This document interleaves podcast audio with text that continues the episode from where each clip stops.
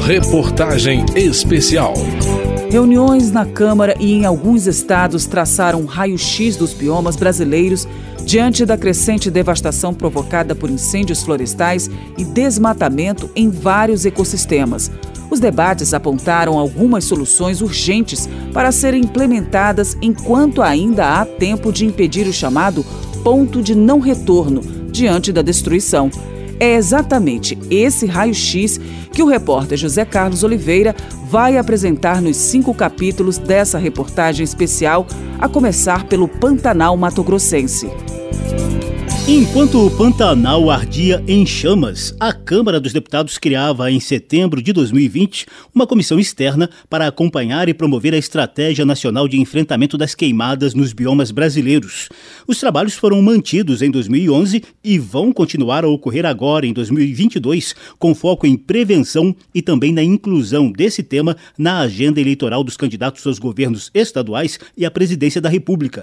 As audiências públicas têm reunido representantes do poder público, institutos científicos, ONGs ambientalistas e universidades, além da própria população atingida pelos efeitos danosos que as queimadas e o desmatamento deixam na saúde, na economia e no meio ambiente. Além da Comissão Externa sobre Queimadas, a Frente Parlamentar Ambientalista e a Comissão de Meio Ambiente também contribuíram com os debates.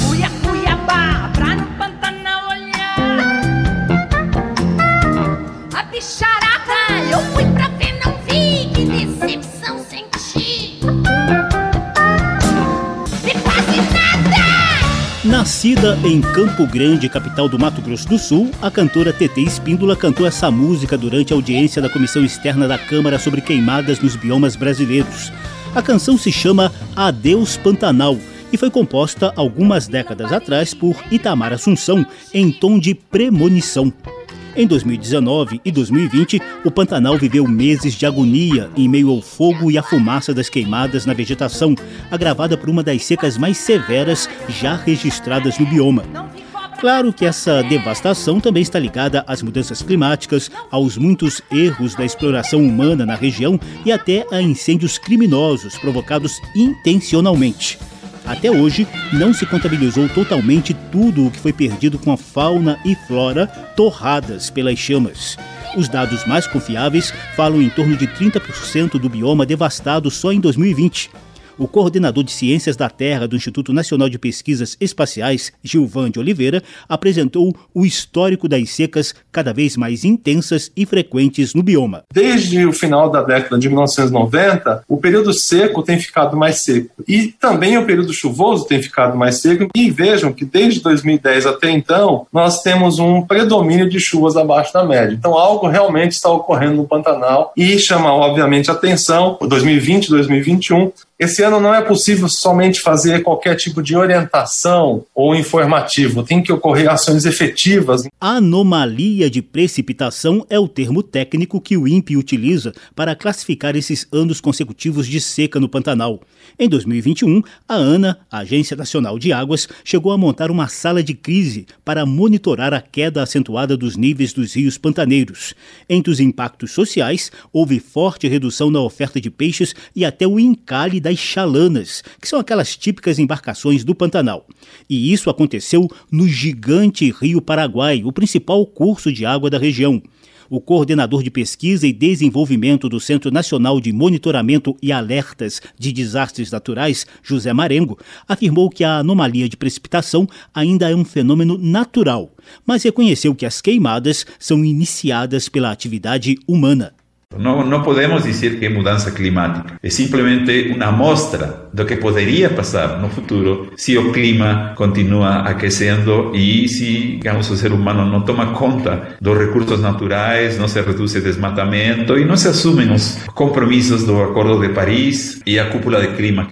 Segundo Marengo, a pandemia de Covid-19, os cortes no orçamento e a fiscalização insuficiente contribuíram para o aumento na frequência e na intensidade das queimadas no Pantanal.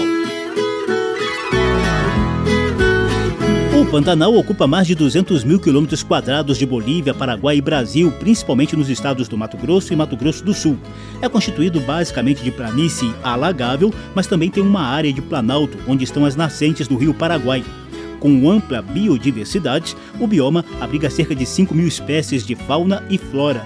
Também a passagem obrigatória de aves migratórias. Por séculos, essa terra foi habitada por índios Cadiuel, Guaicuru, Bororo, Umutina, Ofaié, Guató, Terena e Guarani Kaiowá. Os bandeirantes chegaram por lá cerca de 350 anos atrás. Infelizmente, muita dessa rica biodiversidade derreteu ao longo dos últimos anos de seca extrema, agravada por incêndios criminosos, pela velha e ultrapassada prática de botar fogo no mato para a pastagem nascer mais vigorosa no futuro, além, é claro, da ocupação e exploração econômica desordenadas no bioma. De acordo com o Ministério Público Federal, as queimadas de 2020 atingiram cerca de 4 milhões e meio de hectares do Pantanal em 16 unidades de conservação, seis terras indígenas e 2.058 propriedades de 21 municípios nos dois estados pantaneiros. Gerente de unidades de conservação do IMASUL, Instituto de Meio Ambiente do Mato Grosso do Sul, Leonardo Palma, relembra algumas das ações de fiscalização que comprovam crime no Pantanal foram fiscalizadas aproximadamente 40 propriedades e nós tivemos aí um flagrante de três pessoas físicas presas em flagrante é, atendo fogo. Foram lavrados tri, é, cinco autos de infração que totalizou é, quase 36 milhões de reais em uma área de aproximadamente 36 mil hectares queimados. Estamos considerando a possibilidade de formarmos três brigadas para as nossas unidades de conservação estadual para dar esse apoio o chefe da Divisão de Repressão a Crimes Ambientais da Polícia Federal, o delegado Rubens Lopes da Silva, informou que os inquéritos sobre as queimadas no Pantanal em 2020 apontam indícios de incêndios criminosos a partir de quatro fazendas. Imagens da NASA, a Agência Espacial dos Estados Unidos, ajudaram na investigação, que corre sob segredo de justiça.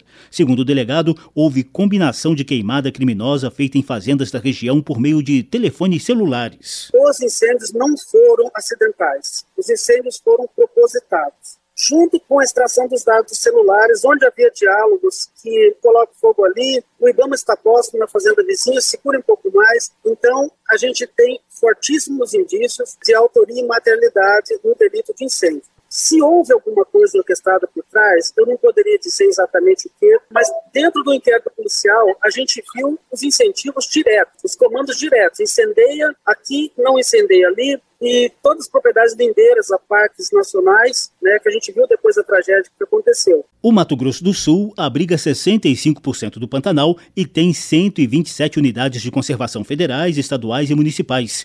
O vizinho estado do Mato Grosso é palco de grande avanço do agronegócio, com imensas áreas de pastagens e agricultura de soja e outros grãos. Mas também lá estão 35% do Pantanal e extensas áreas dos biomas Cerrado e Amazônia. O tenente-coronel Marco Aires da Silva, do Corpo de Bombeiros do Mato Grosso, citou investimentos do governo estadual em novas unidades de combate aos incêndios, agentes, voluntários e atendimento aos animais silvestres. O Corpo de Bombeiros Militar do Estado do Mato Grosso implantou uma unidade na cidade de Poconé, que é uma cidade próxima da, da região do Pantanal, com o intuito de dar uma resposta ainda mais rápida né, aos incêndios florestais na região.